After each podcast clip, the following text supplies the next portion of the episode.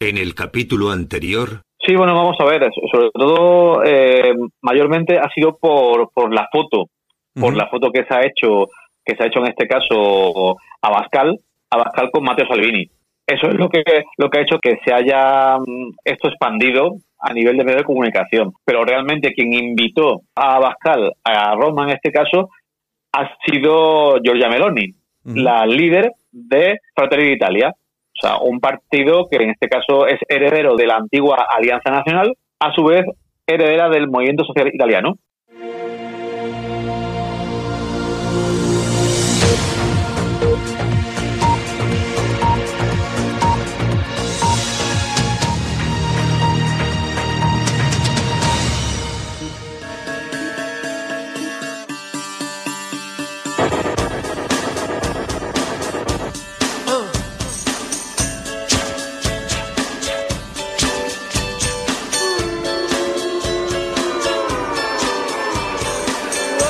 Escuchas Alt News, noticias alternativas en cadena ibérica, con Santiago Fontella.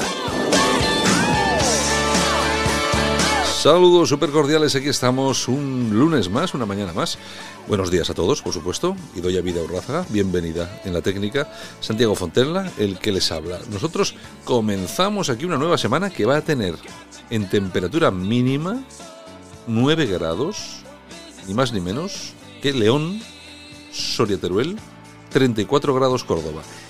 Fíjense ustedes, 34 grados un lunes después de un fin de semana estupendo. Bueno, es que se hace muy cuesta arriba.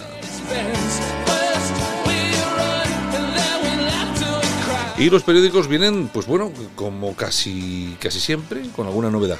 En el país, un apagón masivo deja sin luz toda la isla de Tenerife. Los detenidos de los CDR hacían de enlace entre Torra y Puigdemont. Y Ibiza desbanca San Sebastián como la ciudad de los pisos más caros. España se expone a perder cargos europeos por el bloqueo. Bragado, el diablo de Doha, 49 años, octavo del mundo, en 50 kilómetros marcha. Los demócratas piden acceder a las llamadas de Trump a Putin.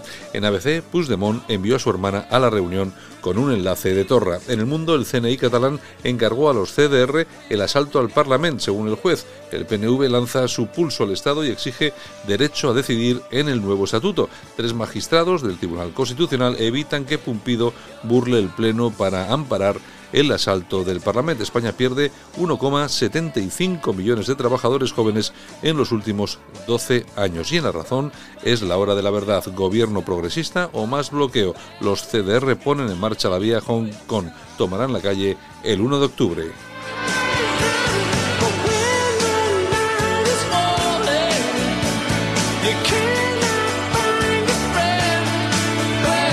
Lo dicho, muchas gracias por escogernos. Aquí estamos empezando semana y por supuesto que vamos a ir con cositas de actualidad. Vamos a analizar la actualidad que, pues bueno, soporta este país a un, llamado, a un país llamado aún España. Venga, vamos con ello. Muy buenos días. Adelante. En Alt News, La Ratonera, un espacio de análisis de la actualidad con Armando Robles y Santiago Fontenga críticos, ácidos, alternativos, otra lectura políticamente incorrecta de lo que sucede en España, Europa y el mundo, y no nos cuentan. Y comenzamos semana, por supuesto, pues yo, yo un poco así como fastidiadillo, que los fines de semana a cierta edad pues a uno ya no le sientan bien del todo. Vamos a irnos hasta Málaga y está nuestro compañero Armando Robles, director de alertadigital.com, a ver qué tal le ha ido el fin de semana. Armando, buenos días. Buenos días, Santiago, ¿qué tal? Que estaba yo comentando que a mí no me ha ido el fin de semana muy así, que me noto yo un poco mal de, la garganta y eso. ¿Tú qué tal? ¿Tú bien? Porque te noto bien.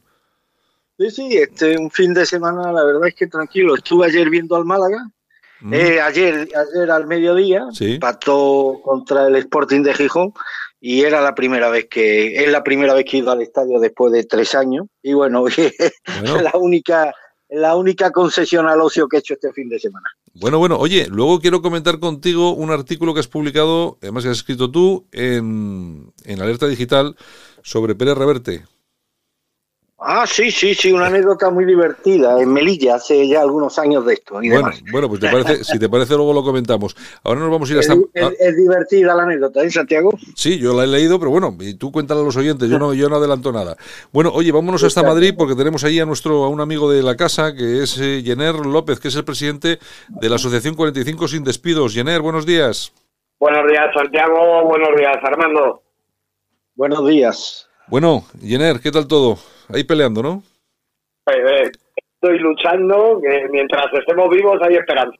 Bueno, eso dicen, eso dicen, que, mientras está vivo hay esperanza. Bueno, oye, eh, vamos a ver, que mm, ahí seguís con vuestra pelea y bueno, eh, parece ser que Vox propuso eh, que los militares mayores de 45 años se encarguen de otros servicios dentro del ejército, que yo creo que es lo que vosotros pedíais. Lo que pasa que como se ha acabado esta, esta mini legislatura de no sé qué, pues bueno, la cuestión es que esta propuesta ha quedado un poco en el aire, pero ellos han prometido que van a volver a la carga a la carga con ella. De hecho, ellos registraron en el Congreso de los Diputados una proposición no de ley, eh, con la propuesta que pretendía dar soluciones a, a, vosotros, a los militares de tropa y marinería, que estáis recibiendo la baja forzosa al cumplir los 45 eh, años. ¿Cómo, cómo está este tema y cómo, y cómo, tiene, cómo está de futuro también? Pues mira, sin, sin ánimo de, hacer política como siempre y manteniéndonos en nuestra postura partidista, voy a robar una frase de, de Rufián del otro día, la tele que decía, eh, él mismo decía, y ya se ha cometido un error una vez, ¿por qué volvemos a cometer el mismo? Para mí, eh, una proposición de ley está claro que es un error, no sabemos lo que ocurrió con la anterior impulsada por Unidos Podemos a través de Juan Antonio Delgado Ramos. Presentarla sabiendo que las Cortes se disuelven me parece un poco eh, pérdida de tiempo, ¿no? Eh, que si se quiere hacer ruido está muy bonito, pero yo para, para hacer ruido de verdad que, que tratamos una charanga y terminamos antes. Una proposición no de ley no va a ningún sitio. Eh, de verdad, quieren demostrar de algún modo ese apoyo que dicen, que ya dijeron hace un año, su medida 29 medidas es totalmente nula.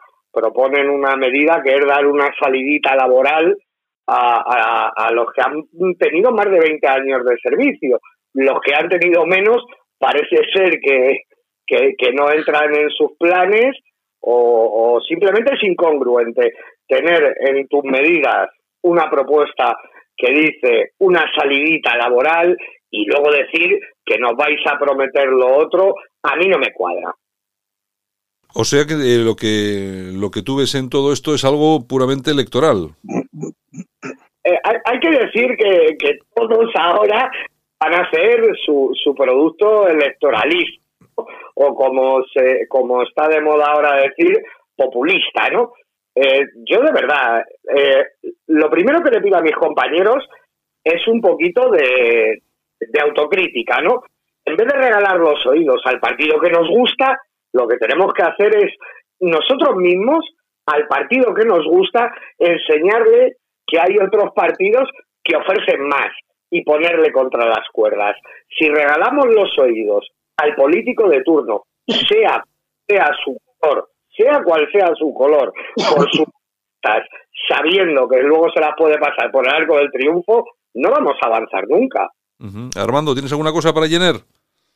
Bueno, vamos a ver, Jenner, ¿cómo pretendéis que dignifiquen vuestra función si los propios mandos militares españoles no dignifican la suya? Es decir, que tenemos aquí unos mandos militares que dan el visto bueno a la nada decorosa tarea del ejército encargado, dedicado a fletar un buque de la Armada para ir a Italia a recoger a inmigrantes ilegales, o lo que vimos el otro día en Ceuta, donde se conmemora el 99 aniversario de la Legión y el coronel jefe del tercio en Ceuta no es capaz de nombrar el nombre de Francisco Franco, el fundador del tercio. Es decir, esto sería tan surrealista como conmemorar un aniversario del corte inglés y olvidarse de la familia Areces. O sea, ¿cómo van a dignificar vuestra tarea si no son capaces ellos de dignificar la suya, Jenner? Eres demasiado, demasiado duro para mí. eres demasiado duro para mí. No voy a entrar de verdad en temas políticos que no benefician a mi colectivo lo más mínimo. No voy a entrar eh, en temas de las decisiones de la, cúpula, en todo lo que no sea lo referente a nuestro problema, porque tampoco beneficia al colectivo, que somos un colectivo muy amplio y cada uno tenemos una manera de pensar distinta. Para mí eh, eh, son todas respetables, comparta yo la que yo comparta, que quede claro. Lo que no entendemos es cómo es posible que tengamos que seguir manteniendo una pirámide de la manera que la estamos manteniendo desde hace tantísimos años.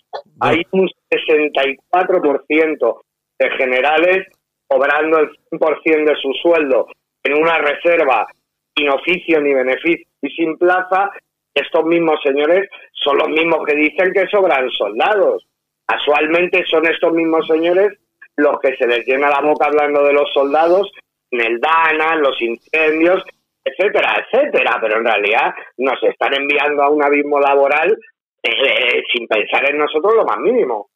Bueno, eh, Jenner, tenemos algún problemilla con la comunicación, pero yo no quiero despedirte, no quiero despedirte sin, eh, sin eh, preguntarte sobre, eh, yo creo, bueno, fuiste amonestado o tuviste algún tipo de, yo creo que fue una amonestación, ¿no, Jenner, que tuviste en el, en el 18, ¿no? Son, son varias recetas ya las que acumulo. Ah, bueno, ¿y qué tal? ¿Cómo está ese tema? Tuve una el año pasado, el otro día presenté el recurso contencioso administrativo aunque ya me han sancionado y ya la figura, y primero se fusila y luego se pregunta en la justicia militar. Y, y, eh, y hace poco, en la misma semana, han llegado cuatro recetas más. Bueno, bueno, bueno. O sea que seguiremos luchando. O, sea que te, te, controlan y te persiguen. O sea, es decir, esto de hablar. Oye, por cierto, has dicho una cosa que yo sería mal periodista si no te lo preguntara, porque has comentado eh, de Vox que eh, habrá que decirles que ha habido otros o que hay otros partidos que ofrecen más. ¿Qué partidos ofrecen más que Vox? Eh, las cosas, a, mí es que me hace gracia, ¿no? Porque al principio me decían que era de extrema derecha, ahora que soy podemita, mañana no sé qué coño me van a llamar, ¿no? El, eh, Unidas Podemos, desde el año 2015, habla de una ley de carrera militar única en su programa electoral. Ciudadanos, eh, años más tarde, también lo incluye. Yo me he reunido con, con todos los partidos, eh, hemos procurado siempre ser, pues eso, ¿no? El, apartidista porque, porque entendemos que la solución es política, necesitas a todos. Una persona cuenta a mí una milonga en la tele, en el Congreso, donde sea, si en un principio no lo refleja en su programa electoral, tiene que entender que tiene menos confianza que cualquier otro que desde su programa electoral ya lo va ejecutando. Eh, hasta ahí se puede leer. A día de hoy, Ciudadanos, Podemos son los únicos que plasman en el papel una ley de carrera militar única. Todo lo demás eh, podemos constatarlo como palabrería barata. Mm. Aquí en lo más alto del podio tienes al PSOE de 370 medidas, no ha dedicado ni una a las Fuerzas Armadas. O sea que ya estos ya son los que se llevan... La palma. Sí, Jenner. Dime, dime. Ah, vale, no, es que pensaba que se había cortado, porque como tenemos algún problemilla que se corta ahí el teléfono, oye, pues nada, pues que solamente solamente era eso, preguntarte cómo estaba la cómo estaba la cosa y también cómo estabas tú. Ya sabes que aquí tienes tu casa para lo que quieras, ¿de acuerdo? Pues muchísimas gracias, buenos días Armando y buenos días Santiago y muchísimas gracias por darnos la, la oportunidad de, de, de seguir dando nuestra dramática situación. Venga, un abrazo muy fuerte. Un abrazo, hasta luego. En Alt News, las opiniones de los más relevantes protagonistas de la información alternativa.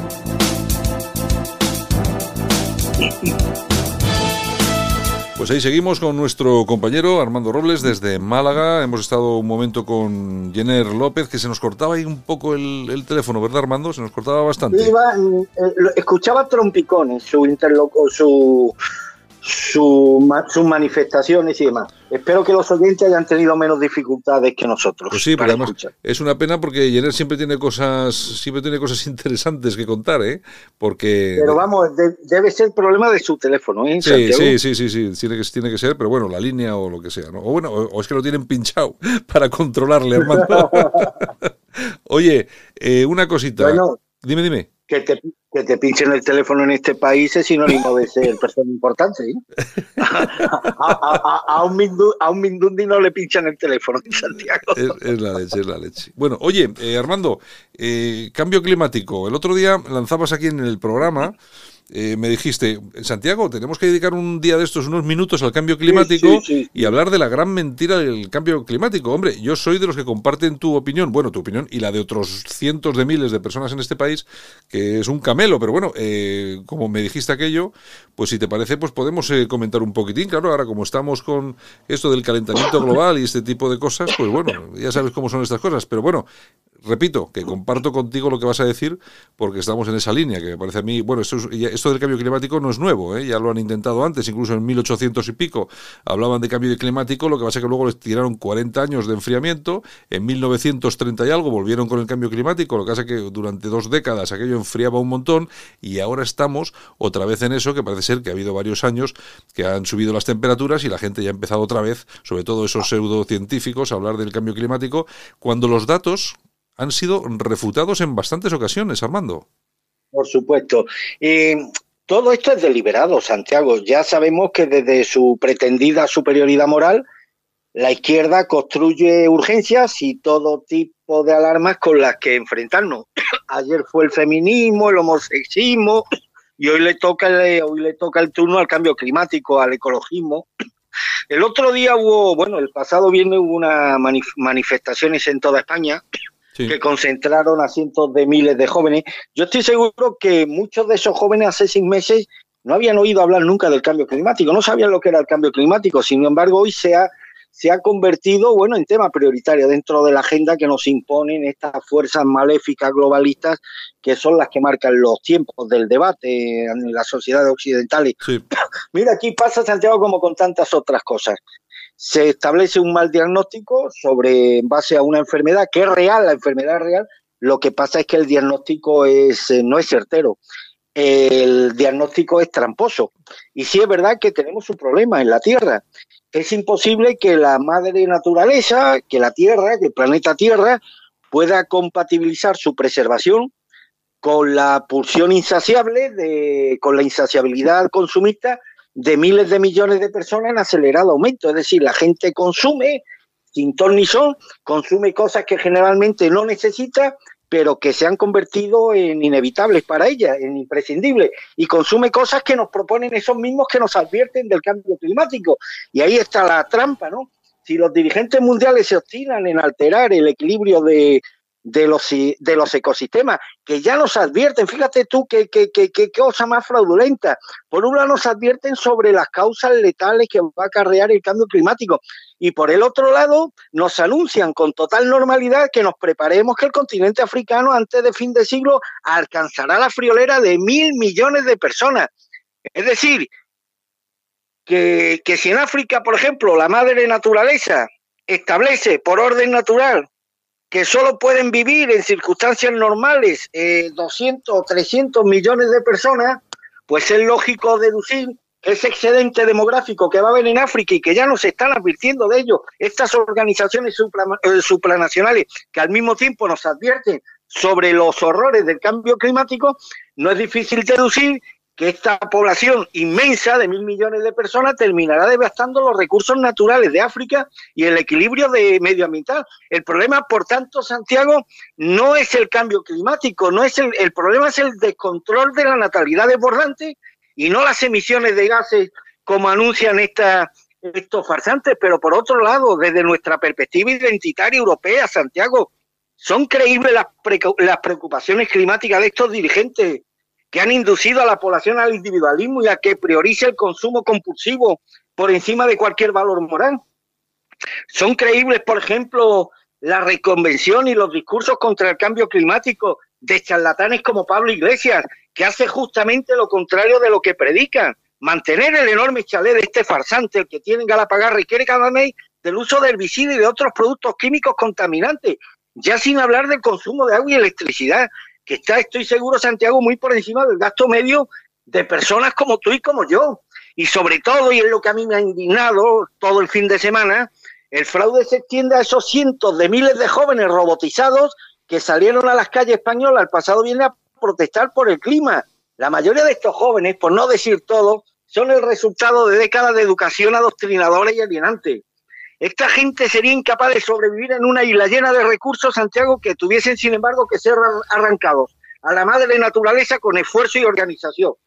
La mayoría prefieren ser progres porque ser progre hoy en día, desgraciadamente, es el camino más fácil para estar a lo que se lleva, sin necesidad de tener voz propia que supla la pereza intelectual. Así que, que todo está basado en un auténtico, en un gigantesco eh, fraude. Pero es que además, fíjate la contradicción, Santiago, estos jóvenes que hemos visto que han sido utilizados y manipulados para dar la sensación de que este es un problema del que se está concienciando la entera humanidad, casi todos ellos, por no decir todo, iban provistos de teléfonos móviles y de smartphones. se preguntarían estos jóvenes por el impacto ambiental que tiene el uso de Internet del teléfono móvil. Algunos estudios, de hecho, ya advierten, Santiago, que los centros de datos y los smartphones son las tecnologías de la información y contaminación más contaminantes que existen en el mundo. ¿Saben estos jóvenes que detrás de cada mensaje de texto, que yo estoy seguro que en las concentraciones mandaron a miles y miles de mensajes de texto detrás de cada llamada telefónica, de cada vídeo que descargaron?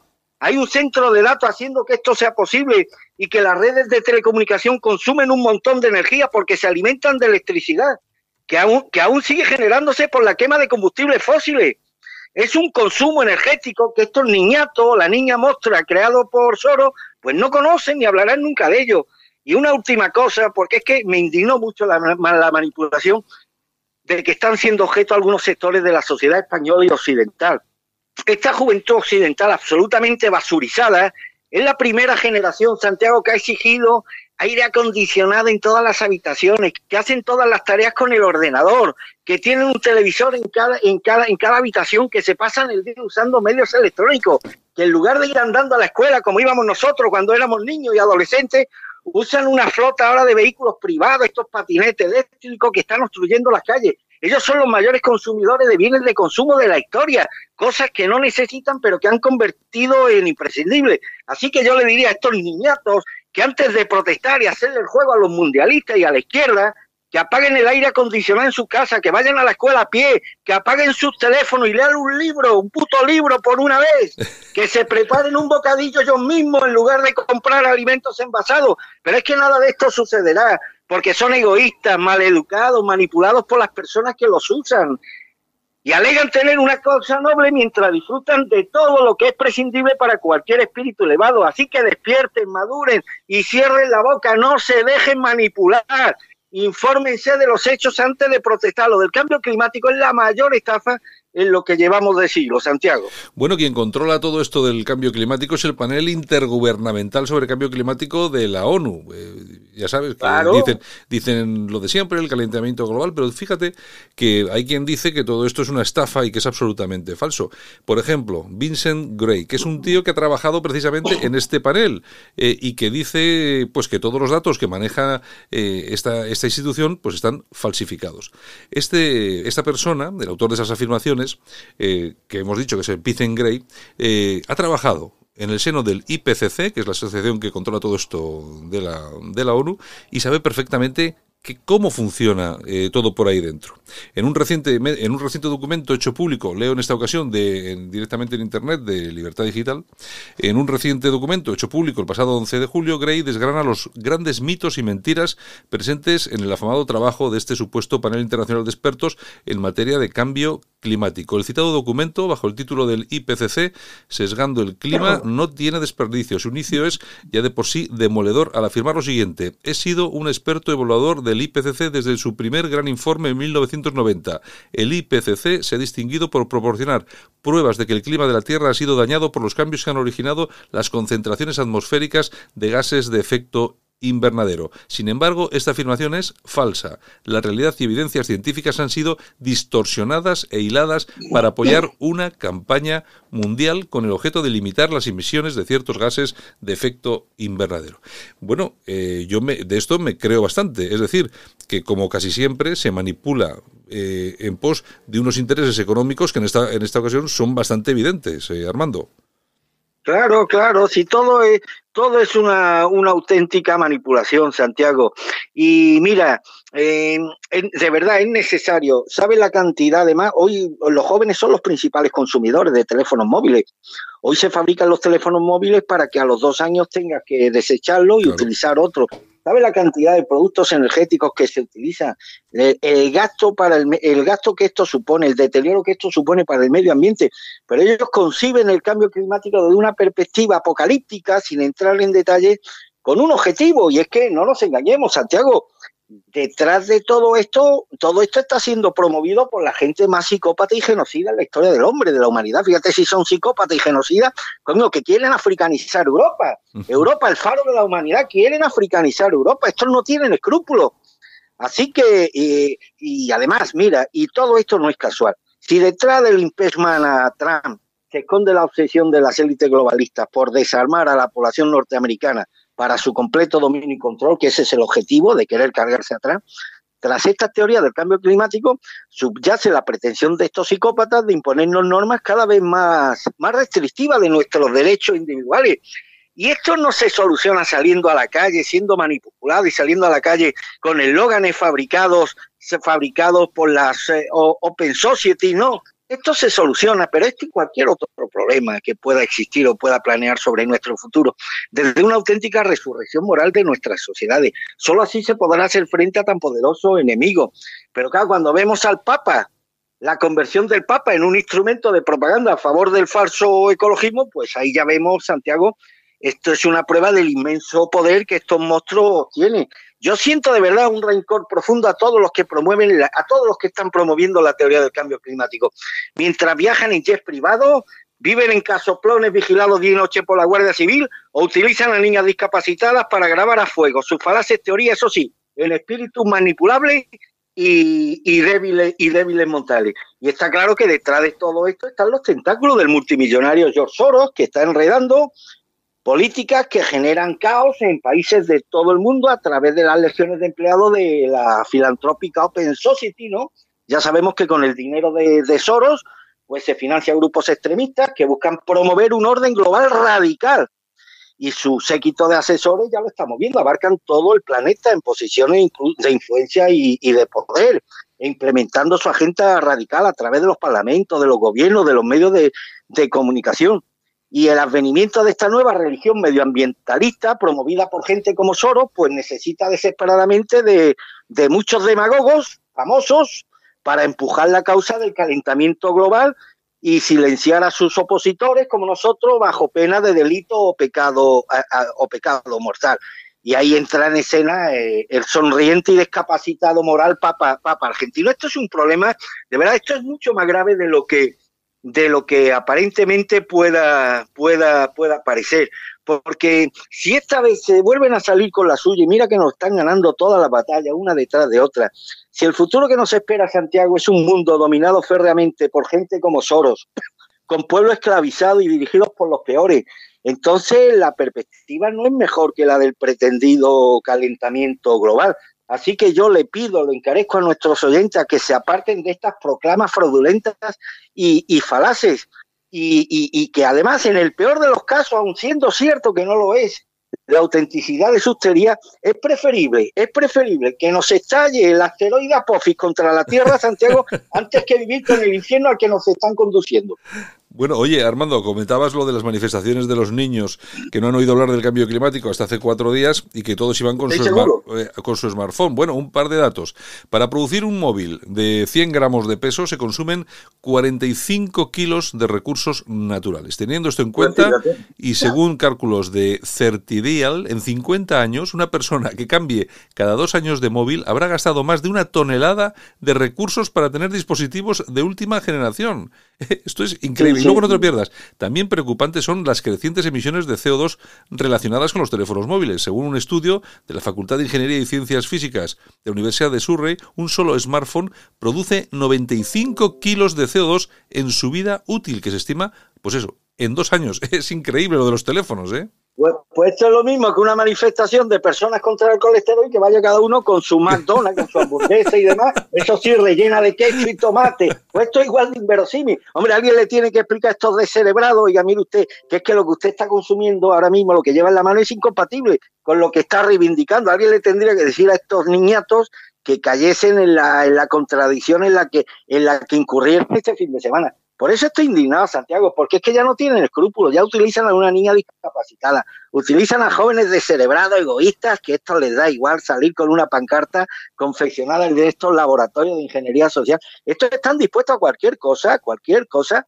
con tal de imponernos su, su, su, satánica agenda, Santiago. Y frente a esto tenemos que revelarnos. Yo sé que somos muy poquitos los que nos atrevemos a decir estas cosas, pero alguien tiene que decir estas cosas. Tenemos que apelar a la... porque si no, el futuro va a estar en manos de, gente que no tiene otro objetivo que el control de la humanidad con experimentos tan perversos y tan absolutamente, no quiero ni pensarlo, como el que están intentando llevar a cabo en Europa, que haya un cambio demográfico, que el continente que ha dado luz a la humanidad, el continente que atesora toda todo el bien que ha hecho el hombre a lo largo de su historia, pretenden sustituirlo demográficamente por el continente, por personas procedentes del continente que no produce nada, que lo deteriora todo y que es un foco de inestabilidad, de crueldad, de violencia, de todo en aquellas sociedades que tienen la desgracia de aceptar a, esta, a estas personas. Pues detrás de todos estos flujos migratorios masivos, está a la mano de los mismos que quieren inducirnos a creer en este cuento del calentamiento global, Santiago. Bueno, pues si te parece cambiamos de tema, nos vamos a Europa porque, porque ayer había elecciones en, en Austria y bueno, Sebastián Kurz, el líder del partido del Partido Popular, como nuestro Partido Popular en España, pero bueno, allí en Austria, de hecho Sebastián Kurz es muy amigo tanto de Teo García Egea como del propio Casado, bueno, pues parece ser que, ha, que ha, arrasado, eh, pero ha arrasado casi con un 40% un 37% de los votos, seguramente que eso se tendrá que retocar un poco, y el que se ha hundido de verdad es el FPO, es el Partido de la Libertad de Austria, eh, que ha caído 10 puntos y se sitúa en el 16 después de haber tenido casi un 27% en las últimas. Fíjate, fíjate cómo son las cosas, que todo esto del FPO ocurre después de que, de que pillan al líder del FPO, pues bueno, en una, en una conversación yo creo no sé exactamente cómo llamar aquello, pero bueno, fueron engañados y en unas declaraciones, yo no sé si más sacadas de contexto o no, pero bueno, la cuestión es que les pillaron pidiendo dinero para financiar la campaña electoral, etcétera, etcétera, etcétera. Bueno, en todo caso, lo que nos interesa de este tema es que un, eh, destacar que un, partido político como el Partido Popular Español, en este caso el, Popular, el Partido Popular eh, Austriaco, es capaz de arrasar en unas elecciones con un 37% de los votos, a pesar de la izquierda, de la izquierda podemista, de Podemita, de otro partido que tiene a su derecha, etcétera, etcétera, etcétera, Armando. Sí, mira, Austria ha sido siempre muy conservadora, Santiago. ¿eh? De hecho, los partidos conservadores han obtenido siempre excelentes resultados en Austria. La duda es saber si Kurz va a pactar con el FPO. Me temo que no, Santiago. Me temo que no, a mm. tenor de estos precedentes que tú has, enumerado tan gráficamente. Eh, y estamos en lo mismo, Santiago. Oye, ¿cuántos años llevamos hablando de los partidos identitarios que están emergiendo? Que parece que esta vez sí, esta vez les toca en Austria, esta vez... La, oye, y no terminan de cuajar, Santiago, no terminan de arañar el poder en ningún país.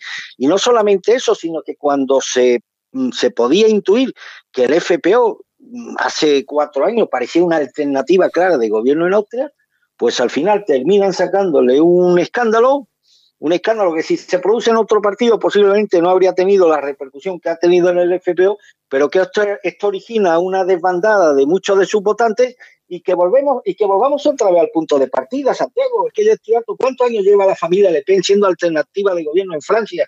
Y nunca terminan de conseguir eso que tiene que ser fundamental para cualquier partido, arrancar mm. el poder necesario para que cambien las cosas. Así que yo ya me empiezo a instalar en una especie de escepticismo respecto a la posibilidad real de que algún día un partido identitario europeo consiga eso para lo que fueron creados, que alcanzar el poder y empezar a implementar las medidas que tan necesarias no son en Europa para revertir el curso de unos acontecimientos que nos van a llevar al desastre, Santiago.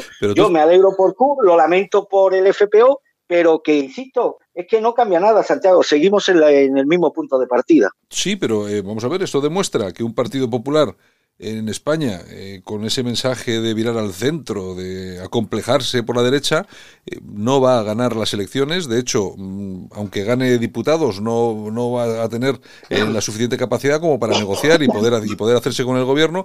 Y tú fíjate, un Partido Popular en Austria eh, potente con un mensaje contra inmigración, islamización, eh, han prohibido el velo en las calles, etcétera, etcétera, etcétera. Y, mira, y míralo, ahí, ahí está.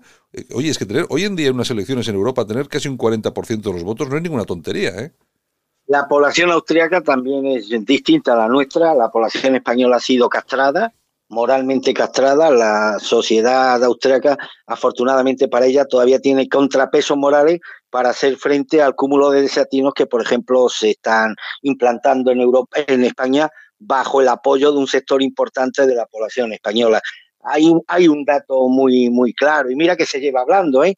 Aquí van a exhumar los restos de Franco, terminarán demoliendo, echando abajo el Valle de los Caídos, y la casa natal de Hitler se mantiene en pie, Santiago. Esa es la diferencia entre una población castrada como la española y una sociedad, bueno, pues con, con, con, con, el instinto de supervivencia intacto como es la austríaca. Respecto a lo que has dicho del Partido Popular, completamente de acuerdo, siguen instalados en los complejos de siempre.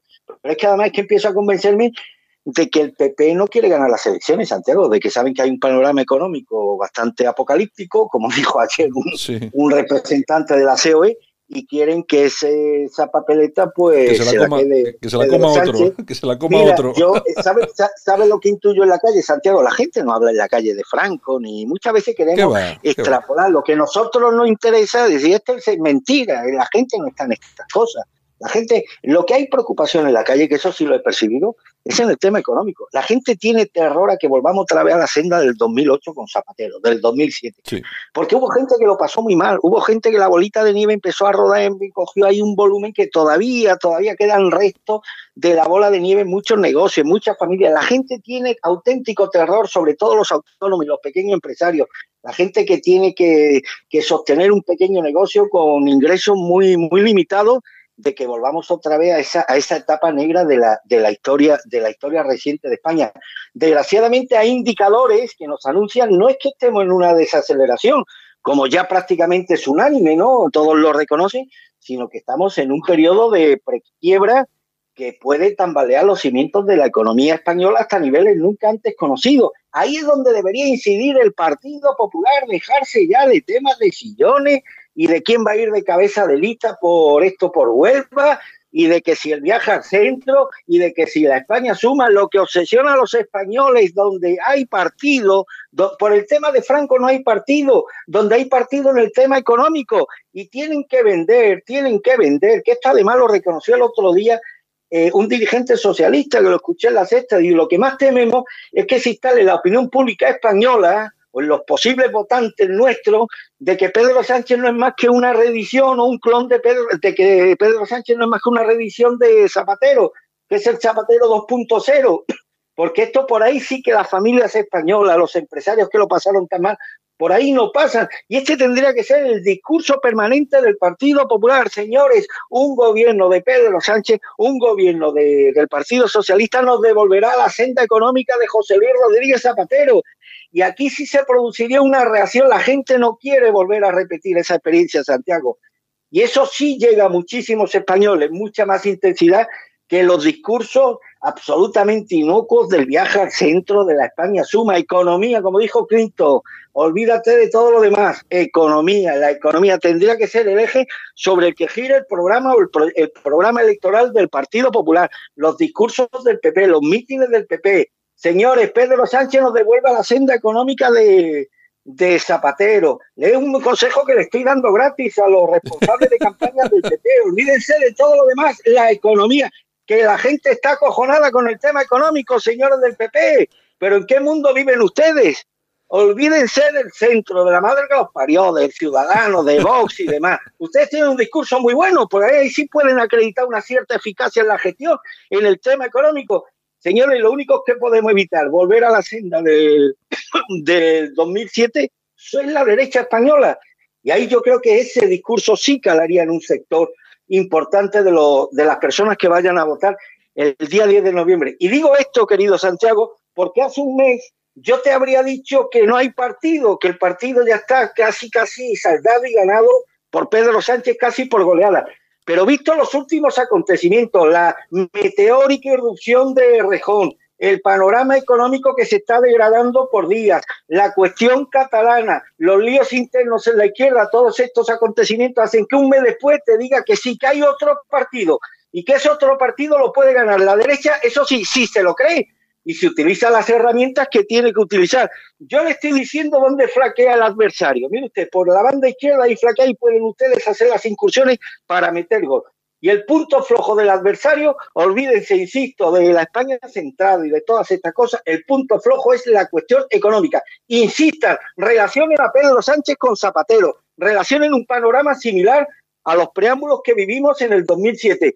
Y verán cómo esto tiene que tener inevitablemente una traducción en las urnas, porque la gente puede especular y frivolizar con cuestiones como Franco, como el centro y demás, pero la gente no juega ni especula con cosas que atañen a sus intereses económicos que son los más sagrados para cualquier familia española. Santiago. No, está claro que, vamos a ver, el Partido Socialista, el problema que tiene ahora mismo es precisamente el económico, que no lo, no lo, ha, no lo ha hecho bien, ni lo va a hacer. Y todo el mundo sabe que efectivamente, como tú bien dices, aquí se va al escenario zapatero y luego tenemos eh, pues eh, otra gran diferencia. Y es que antes parece que Podemos era ese, esa cuña que le hacía falta al Partido Socialista, pero que eso ya no es así. Ha habido una división clara dentro de esa izquierda eh, populista, vamos a llamarla de alguna forma. No sabemos cómo va a acabar, pero en todo caso a mí me da que va a ser algo así como debilitar a la izquierda, igual que se ha debilitado la derecha.